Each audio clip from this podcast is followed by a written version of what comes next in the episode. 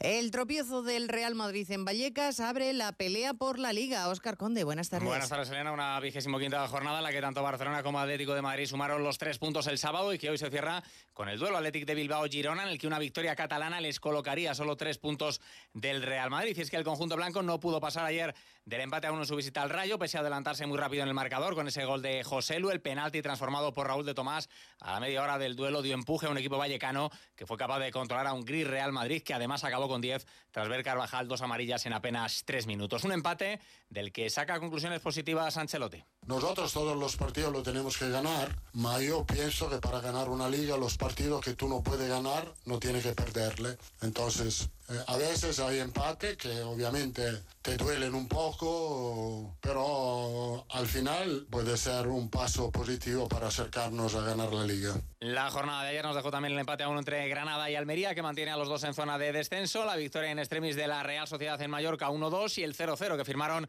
Betis y Alavés en el Villamarín, que deja a los verde y blancos fuera de los puestos europeos. Miramos ya una nueva semana de Liga de Campeones con Atlético de Madrid y Barcelona disputando sus partidos de ida de octavos de final. Los de Simeone visitan mañana al Inter de Milán. Última hora, Alejandro Mori, buenas tardes. Buenas tardes, Oscar. A las cuatro y media vuelve el Atlético de Madrid a Milán. Eh, parece que con la incorporación de Morata y Paulista a la lista de convocados que conoceremos antes eh, del viaje y con un once que tiene en mente Simeone que parece bastante claro, en el que Llorente repetiría como delantero junto a Antoine Grisman en un equipo formado por Black en portería, Moline y Reinildo en los carriles, Vícer Jiménez y Hermoso en defensa, Coque de Poli Saúl en el centro del campo y arriba, como te decía, Llorente y Antoine Grisman. 3.500 seguidores rojiblancos van a apoyar a su equipo mañana en las gradas del Giuseppe Meazza para intentar conseguir un buen resultado de cara a la vuelta frente al Inter de Milán en estos octavos de final de la Champions. El miércoles será el turno del Barcelona que va a visitar a un Nápoles en crisis y es que a poco más de 48 horas para el partido el conjunto